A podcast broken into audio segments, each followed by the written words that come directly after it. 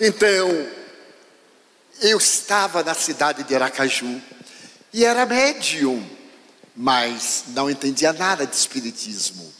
Visitava essa cidade a convite de um grande amigo, a família Sarroris. E então, certa manhã, eu sentei minha sala e vi sobre a mesa uma revista, O Reformador. Achei curioso, peguei e abri, e lá estava escrita A Lenda da Guerra, pelo espírito Humberto de Campos. Eu li e fascinei-me. E abaixo, página psicografada pelo médio Francisco Cândido Xavier, do Centro Espírita Luiz Gonzaga, etc. Eu disse: Nossa, como ele é inteligente! Como é que ele pode escrever uma página dessa? Mas naquela tarde, os amigos convidaram-me para ir à União Espírita Baiana, porque como eu via os espíritos e eles não tinham uma ideia, pediram-me para ir contar como é que vê. Eu disse, ué, como é que vê? Vendo. Mas você pode falar para nós? Eu disse, eu nunca falei nada, mas eu poderei contar como são as experiências, as entidades perturbadoras, que eram aquelas que mais eu via pela lei da afinidade. E então eu estava me preparando, cada hora eu fazia um Pai Nosso e dizia: Veja lá, hein? O Senhor me colocou nesta. Mas quando eu li aquela lenda da guerra, eu reli e memorizei. Eu digo: se a coisa apertar, eu. A lenda da guerra, de Chico Xavier. Quando chegamos, a reunião era presidida pelo venerando José Martins Peralva Sobrinho, que foi presidente da União Espírita Mineira.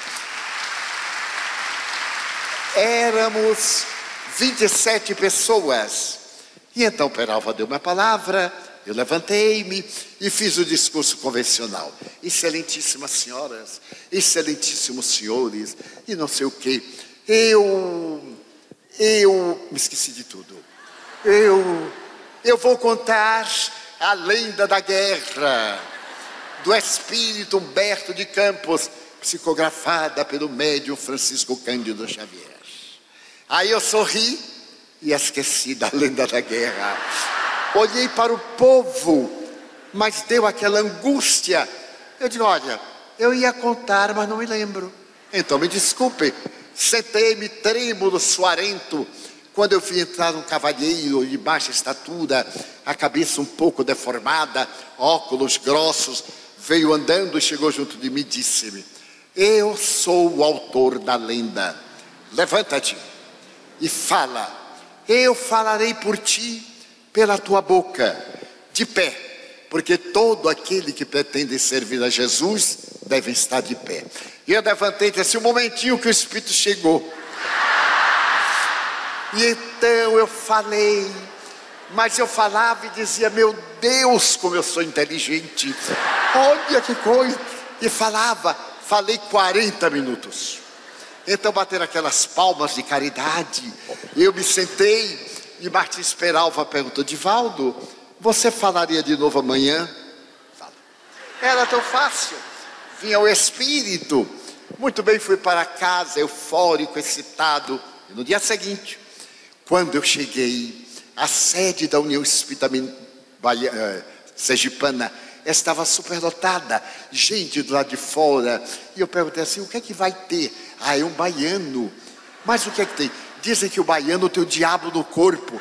Ah, e ele vai falar. E eu disse: como é o nome do baiano? Ah, ninguém sabe. Eu digo: meu Deus, quem será? Era eu. Então eu entrei. E Peralva disse: Olha, Edivaldo, o povo soube. O que é que se vai falar? Eu disse: Não sei. Chegou o momento, Peralva me apresentou com a sua doçura. Eu levantei, olhei para o povo e esperei o Espírito chegar. Nada. Eu então lembrei do dia anterior. Eu digo, excelentíssimas senhoras, excelentíssimos senhores, eu vou contar a lenda da guerra do espírito Humberto de Campos, através da mediunidade de Francisco Cândido Xavier. Esqueci de novo. Aí me deu aquela angústia e eu me confessei: não vou falar nada. Eu nunca falei coisa nenhuma, contei o incidente do dia anterior e agora o espírito não chegava. Aí eu me sentei. Quando eu me sentei, eu ouvi uma voz dizer: Vou dar-te a primeira orientação, que se chama responsabilidade. Tu és leviano. Como aceitas falar de uma coisa que não sabes? Eu disse, meu irmão, fale, pelo amor de Deus. Brigue depois, mas fale agora. Ele disse, levante-se. Eu disse, o Espírito chegou. Levantei. E aí fiz uma palestra com a mitologia grega. Ele começou com a história de Sísifo, quando Zeus manda buscar Sísifo, que era o rei de Corinto. Eu não sabia de nada, mas achava as palavras lindas. E fui dizer, quando eu terminei, bateram palma de mesmo. Eu me sentei e o Espírito me disse: E não contes mais comigo. Vais escrever uma carta ao médio Francisco Cândido Xavier, pedindo orientação. Eu disse, mas eu não sei quem é. Ele disse, eu vou te dar os dados para Pedro Leopoldo. Eu cheguei a casa e fiz aquelas cartas boçais, ignorantes. Então, excelentíssimo senhor Francisco Cândido Xavier, porque vós sabeis, e matei o verbo, Vossa Excelência com segunda pessoa do plural, mas fiz aquela carta e mandei um mês depois, eu recebo em Salvador uma carta. Meu querido Divaldo, eu digo, nossa, será que é dele? A letra redonda, linda, a ternura amorosa saía das letras. Eu chorava, eu sorria com aquele pedaço de papel. O nosso Humberto falou-me de ti, disse-me que tu és muito jovens que ainda não tens 20 anos. Ele me pediu que te, que te orientasse, mas quem sou eu, Divaldo? Meu nome é curioso, eu me chamo Francisco. Se tirar o Fran, fica o Cisco. Mas eu fiquei tão curioso em te conhecer, porque Humberto me falou de ti, que eu pedi a Emmanuel para visitar-te. Tudo para mim é novidade, né? Eu disse: visitar-me. E então Emmanuel levou-me e eu vi o teu quarto na parede, eu vi uma fotografia do espírito José Pititinga, e tu estavas orando, e eu quero pedir-te licença na minha pobreza, na minha humildade, eu sou muito pobre. Eu quero pedir-te licença para que sejas meu amigo e manda-me uma fotografia tua. Eu tremia, mas eu tremia como varas verdes. Como é que este homem Pode, meu Deus, ele é um homem ou um Deus? E aí eu li umas 30 vezes. Passei a noite lendo e digo, não é possível, estou no delírio. No dia seguinte eu fui trabalhar muito pálido. O meu chefe perguntou: o que é que você tem? E eu disse: um delírio. Eu tive uma fantasia que o médium Chico Xavier me escreveu. O meu chefe disse: hum, quem és tu? Eu digo: sei lá, mas ele escreveu. E daí por diante começamos a escrever-nos.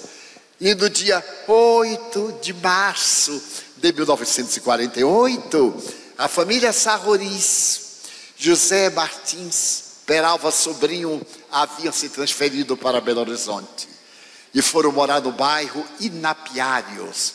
Era o primeiro conjunto popular do Instituto do IAPI.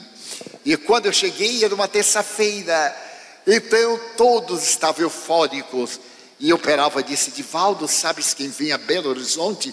Chico Xavier. Eu digo: não pode, vem. Ele é muito amigo de uma família, a família Cavalcante. E às cinco horas ele veio. Você vai? Eu digo: já vou agora, para poder não perder aonde é. Rua Bahia 330, Foto Minas. Eu tinha a cabeça um pouquinho uma boa, uma boa memória. Às 16 horas estávamos na porta do Foto Minas, dirigido pela viúva pernambucana Dona Lucila Cavalcante, mãe de Carlos e Dorothy Cavalcante. E estávamos ali animados quando para o automóvel. Eu estava em tempo de desencarnar e salta aquela coisa, não era gente, aquele ser angélico ele era gordinho, e gente, gordinho é uma graça. Com uma boina de viludo azul marinho, ele saltou, jeitoso, e fez uma roda. Ele foi Olá, Fulano. Olá, Beltrano. Uai, Divaldo. Eu quase desmaiei. E eu disse: Chico, como é que você sabe que eu sou eu?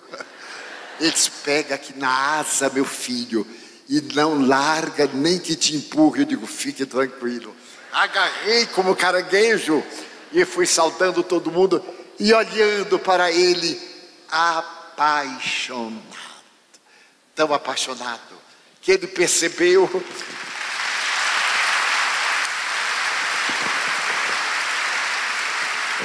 e me ofereceu aquela túnica azul marinho que eu guardo no relicário. E disse: Ah, Divaldo, eu estou aqui para nós conversarmos. Estava Arnaldo Rocha, Peralva, Ederlindo Sarroris, Enio, a família Cavalcante. E o Chico começou a conversar. Eram cinco horas da tarde. Já eram três horas da manhã. E ninguém notou. Eu não senti fome, não senti nenhuma função biológica. Olhando aquele Deus, em letra minúscula, que falava da minha alma, sem nunca me ter visto. Eu disse: encontrei a felicidade. E quando se despediu, sexta-feira, meu filho, dê um pulinho em Pelopoldo. Você vai, eu digo, se achar alguém que me leve. Você dorme lá comigo, meu filho. Luísa, minha irmã, a esposa do senhor Lindolfo, cujos quintais se comunicavam, cuidará de você enquanto eu estiver trabalhando. Eu vivi a verdadeira plenitude, porque na sexta-feira chegamos cedo e fomos almoçar. E eu tinha uma pergunta para fazer a Chico, mas tinha vergonha porque naquele tempo a palavra sexo era uma tremenda imoralidade. Não se pronunciava, todo mundo era assexuado.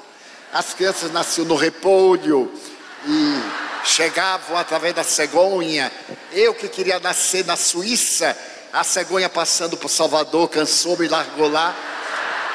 E então, meus amigos, eu estava com esse entalado, 19 anos, meu Deus, como é que eu faço? Minha mente imunda, a castração religiosa.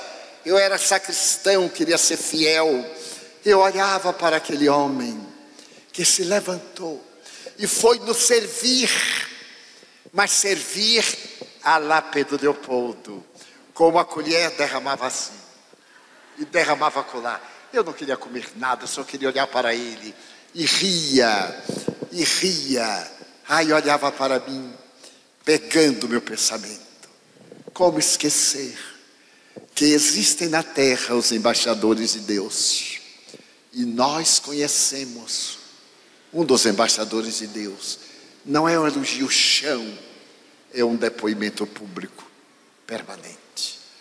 Quando terminamos o almoço, saímos da casa de Dona Luísa, ele me pegou no braço havia uma laranjeira em flor.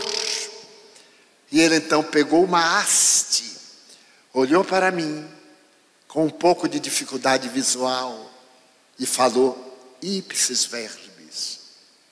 Tudo em a natureza é uma função sexual.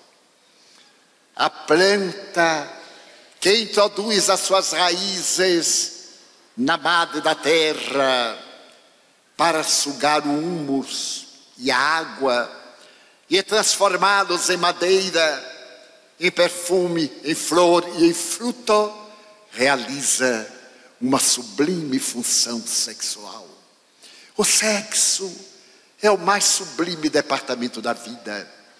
As criaturas humanas atormentadas pelo gozo e pelo prazer transformaram a função divina da procriação na luxúria, na libido, e durante duas horas ele abordou o tema.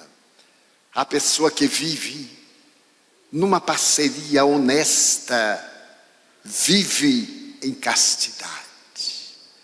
E a pessoa que se castra e tem a mente pervertida encontra-se em corrupção. O importante não é o ato, é a intenção.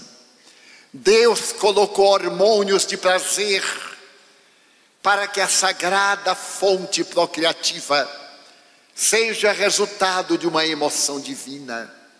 E é por isso que essa sensação psicofísica concede a plenitude.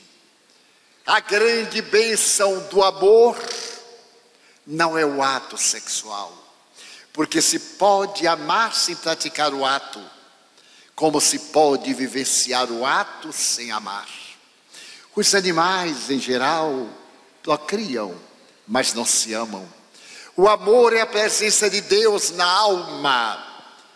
E no momento em que se busca o êxtase, ao invés do mecanismo erótico, a ternura, o amor, as expressões que produzem hormônios de natureza transpessoal, que produzem nos neurônios cerebrais a produção da oxitocina, que eu não sabia o que era. E vai, e vai, e depois da efusão, quando é invadida pelos hormônios da beleza, deve continuar esse ato de 16 segundos 18 no sentimento de gratidão pelo outro. E ao invés de dar-lhe as costas, dizer-lhe eternamente: Como eu lhe amo. A minha vida sem você não teria sentido. Você é o pão da minha existência. Acariciar. E é um ato tão profundo que um torpor toma conta do ser para renovar-se e viver. Duas horas. E eu deslumbrado, memorizando, devorando cada sílaba. E quando ele terminou, disse assim: É um presente de André Luiz para a sua juventude. Apaixonei-me. Não poderia ser diferente.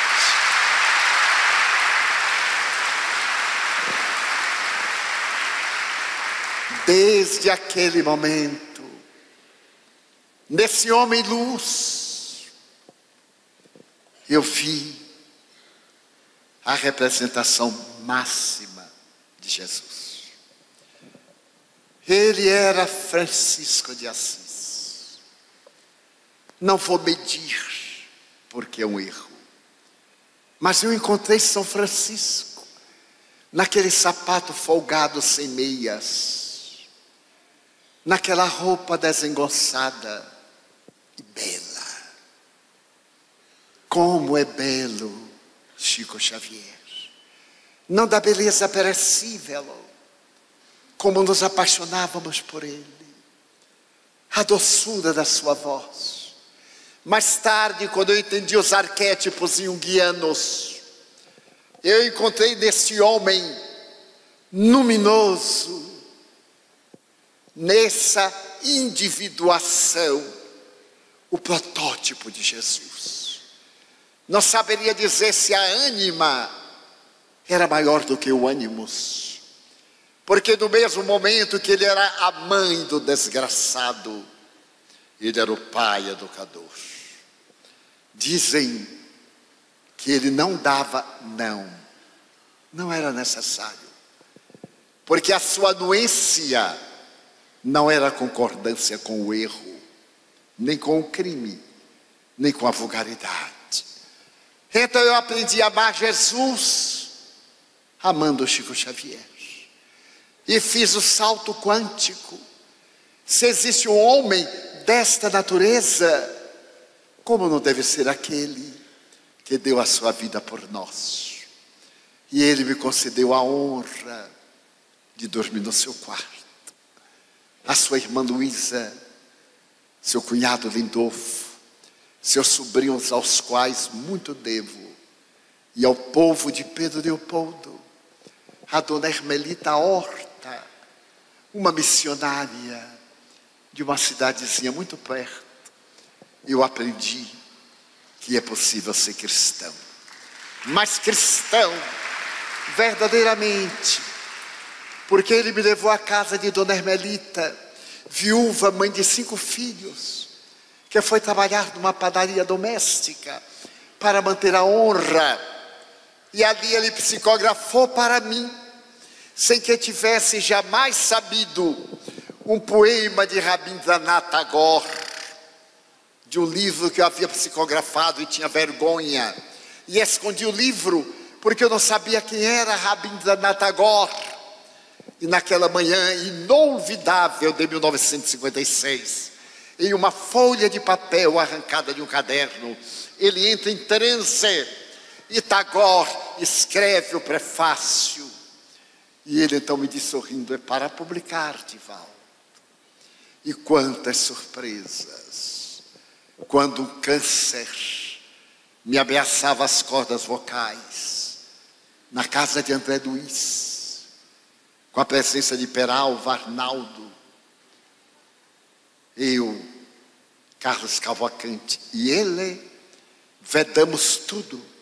O quarto modesto, eu me sentei à porta, afônico, indo para casa preparar-me para ir para o hospital do instituto que eu trabalhava. Uma voz diz: Ore de volta. Eu mal podia emitir um som. E de repente, de olhos fechados, porque ele iria me aplicar um passes, eu ouço uma voz de Valdas, abra a boca. Eu abri a boca. De Valdas, abra os olhos. Eu abri. Era Sheila, que eu não sabia quem era, materializada, loura, vestida de enfermeira à Primeira Guerra Mundial. Eu vou fazer uma aplicação de Valdas e tirou o objeto como a caneta, como a lâmpada da ponta. 1956 não havia. Eu vou queimar o ponto e vai doer. Dizem que homem tem uma coragem para a dor, que se o parto fosse masculino, a humanidade se acabava, porque só nascia o primeiro. Eu então abro a boca, ela introduz, era maleável, acomoda-se na língua e ouço aquilo. Tch, tch, dei um grito que acordou a cidade. Ela tirou, sorriu novamente. Eu digo, já estou bom. Novamente e novamente. E agora? Estou bem. Curei-me. Eu disse, Sheila, quando eu sair daqui eu não vou acreditar. Foi uma alucinação. Eu estou num estado alterado de consciência. Dê-me algo material. Eu colecionava flores, violeta dos Alpes. Ela estendeu a mão no escuro, absoluto, e no claro que eu via o tijolo emendado de cimento. E começou a chover violeta, tirei o lenço, elas caíram e eu disse: Sheila, eu tenho uma amiga suíça que me fala de uma flor misteriosa chamada Idelweiss. Você conhece? Ela disse: É isso, Divaldo. E começou a chover. Essa flor delicada dos Alpes, dos Alpes alemães, dos Alpes austríacos, que arrebenta a neve, é frágil. Ela faz lembrar uma sempre viva caído no meu colo. E eu me apaixonei pela Edelweiss. Sorriu e até hoje. Nunca mais eu tive afonia. E faço seminários de oito horas diárias com mais uma conferência. A voz cansada, mas não afônica. Devendo a vida àquele homem que quando terminou, eu disse, Chico, e diz: Bondade de Deus, meu filho. E para dar um toque de riso, era muito frio o Pedro Leopoldo naquele dia. E eu, baiano de roupa branca, terminou a reunião no Luiz Gonzaga, onde ele ficara até as três da manhã, com aquela palidez típica. Íamos tomar um café e a broa na casa do André. quando eu senti o primeiro perfume, eu digo, nossa, que perfume de rosa, Chico. Ele disse, é, meu filho, Pedro Leopoldo tem muitas rosas. E daí a pouco um perfume de cravo, eu, Chico, ah, é, esta rua tem muitos cravos. Eu digo, nossa. E daí a pouco eu me virei, saía dele.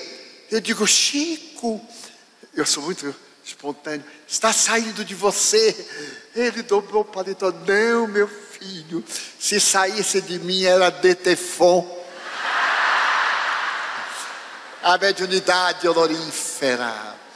Então, recordando hoje, há três dias que eu não durmo, recordando esse anjo, não podia me olvidar daqueles dias que eram iguais a esses, a esses dias de 1910, que precediam a primeira calamitosa Grande Guerra, e que nasce esse apóstolo para clarear a noite de 1914 e 18, para clarear o século 20, com a sua infinita ternura, com a sua sabedoria, examinado pela NASA, que ele veio medir a radiação da aura no tempo das grandes perseguições, que ele soube resistir com lágrimas, no tempo doloroso do seu sobrinho doente,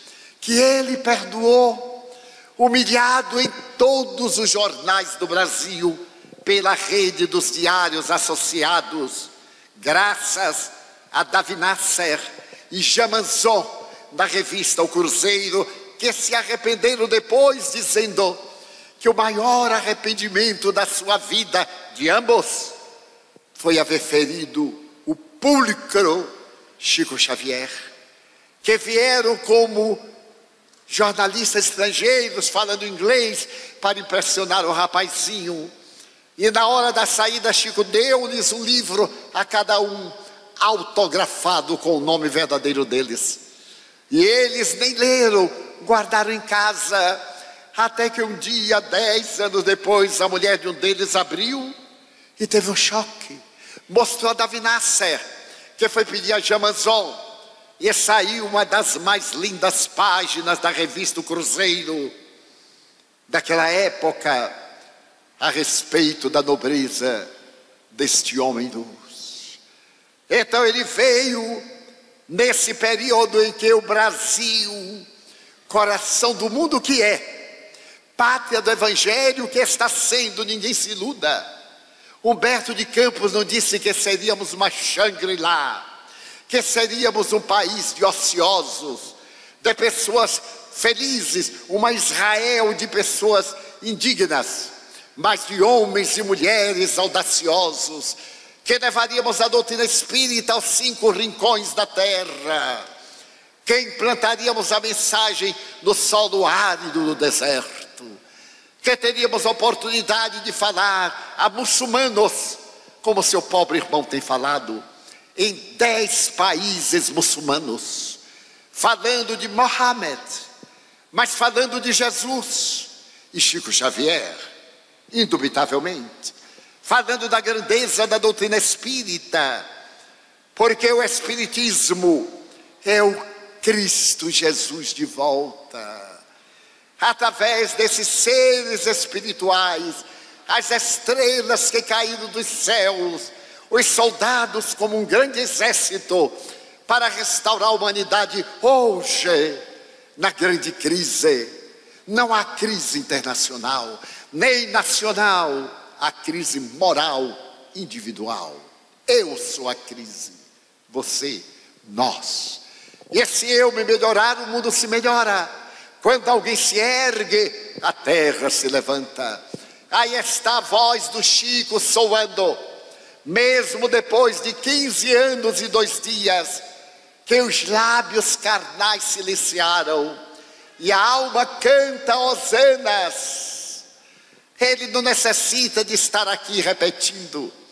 Quantas vezes me disse que irei escrever? Emmanuel já disse tudo. Que palavras terei para dizer? Espero que o Senhor me honre no além, com o grande silêncio, acompanhando a árvore do Evangelho crescer. E ei-la aqui, aqueles que o amamos em todo o planeta, porque onde quer que haja um espírita brasileiro, voltei da Europa há poucos dias com o ciático obsessor. Estive em 22 cidades de 12 países e em todos a alma do Chico pairando docemente, docificando os corações. E no mundo inteiro, depois de visitar 70 países, mais de duas mil cidades, de ter dado nove voltas à lua, mais de dez voltas à terra, levando Jesus, Kardec, Chico Xavier. Então quero prestar o meu culto na cidade que ele nasceu, na Cândida Pedro Leopoldo, nas histórias que nos contávamos pelas madrugadas, na sua casinha. E para concluir, certo dia ele ia para o trabalho e pelo fundo ia para a casa de Dona Luísa. Quando ele fechou a porta e foi olhar as suas rosas, amante das rosas, havia um príncipe negro. Ele então pegou a rosa e começou a falar. Eu disse, coitado, ele é um pouquinho tantã porque está conversando com a rosa. Ele captou meu pensamento e não disse nada. E eu perguntei, Chico, você fala com as rosas? Falo, meu filho. E você ouve o que elas respondem? Ouço, meu filho.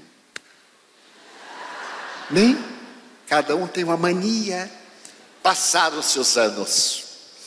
E estávamos em Uberaba e haviam sido feitas experiências sobre sensibilidade vegetal, sobre perispírito, as pesquisas a respeito da aura. E eu estava no auge do entusiasmo que a flor amada é muito mais bela. As casas onde existe o amor, as plantas são mais vivas, que elas se comunicam, que elas dão mensagens.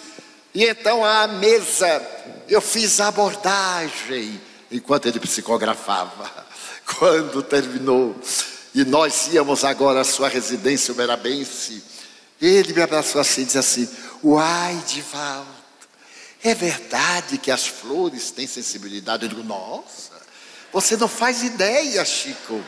As flores, e aí comecei a falar o nome dos autores, o, número, o nome dos livros, ele gostava dos detalhes. Eu tenho uma experiência de uma flor que uma amiga minha olhou e a flor desencarnou no meu olho. Ele disse: Nossa, pois é, Divaldo. Quer dizer que é verdade, não é? Eu digo: Verdade verdadeira. Ele me olhou, matreiro como todo mineiro, e disse: Ai, Divaldo, você lembra do príncipe negro? Eu quase desencarnei. Chico, perdoe a minha ignorância. Não, meu filho, não era ignorância, não. Era inteligência oculta. Eu digo assim, Chico, pelo amor de Deus, me diga, você mente? Eu postergo a hora da verdade. Existirá alguém assim? Então aqueles eram dias de Otaviano, esses são dias de Jesus. Levanta-se uma voz que vem de quebrada em quebrada, e nós que temos tanto a agradecer e tão pouco para pedir, dizemos: Meu Deus, eu quero dizer-te que eu amo a vida, que para mim é bela e é consentida. Muito obrigado, Senhor, por tudo que me deste por tudo que me dás. Obrigado pelo céu, pelo sol, pelo mar. Obrigado pela beleza que os meus olhos veem no altar da natureza. Olhos que veem o céu, as flores de todas as cores, e diante desta beleza eu descubro na terra os cegos que não podem enxergar. Eu oro por eles, porque eu sei que nesta emoção, na outra dimensão, eles voltarão a mirar. Muito obrigado pelos ouvidos meus, que me foram dados por Deus, ouvidos que ouvem o tamborilar da chuva no terreiro, a melodia do vento nos ramos do omeiro, as lágrimas dos olhos do mundo inteiro, a voz melodiosa, canora, melancólica do boiadeiro e a dor que geme, que chora no coração do mundo inteiro, pela minha alegria de ouvir, pelos surdos eu te quero pedir, porque eu sei que depois desta dor no teu reino de ador, eles também escutarão.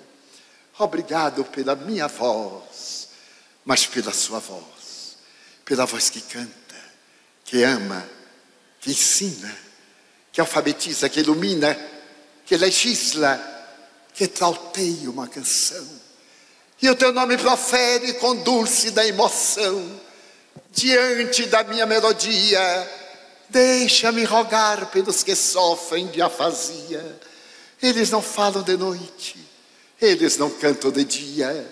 Oro por eles, porque eu sei que depois desta prova na vida nova, eles cantarão. Obrigado pelas minhas mãos, pelas mãos que aram, que semeiam, que agasalham, mãos de ternura, mãos que libertam da amargura, mãos que apertam mãos, mãos dos adeuses, mãos que limpam feridas, que enxugam lágrimas, suores das vidas, pelas mãos de sinfonias, pelas mãos de psicografias, de poesias, de cirurgias, pelas mãos que atendem a velhice, a dor, o desamor, pelas mãos que no seio embalam o corpo de um filho alheio, sem receio, e pelos pés que me levam a andar sem reclamar. Muito obrigado, meu Deus, porque eu posso caminhar diante do meu corpo perfeito. Eu te quero louvar, porque eu vejo na terra aleijados, infelizes, amputados, paralisados, que não se podem movimentar. Eu oro por eles, porque eu sei que depois desta expiação, na outra reencarnação, eles também bailarão. Muito obrigado por fim, pelo meu lar. Não importa se é um doce cantinho, se é um lar, um duplex, uma mansão, um bangalô, uma casa no caminho, seja lá o que for, mas que dentro dele exista a figura do amor, amor de mãe, ou de pai, de mulher, ou de marido, a presença de um amigo, de alguém que me dê a mão, de um irmão, pelo menos a presença de um gato, de um cão.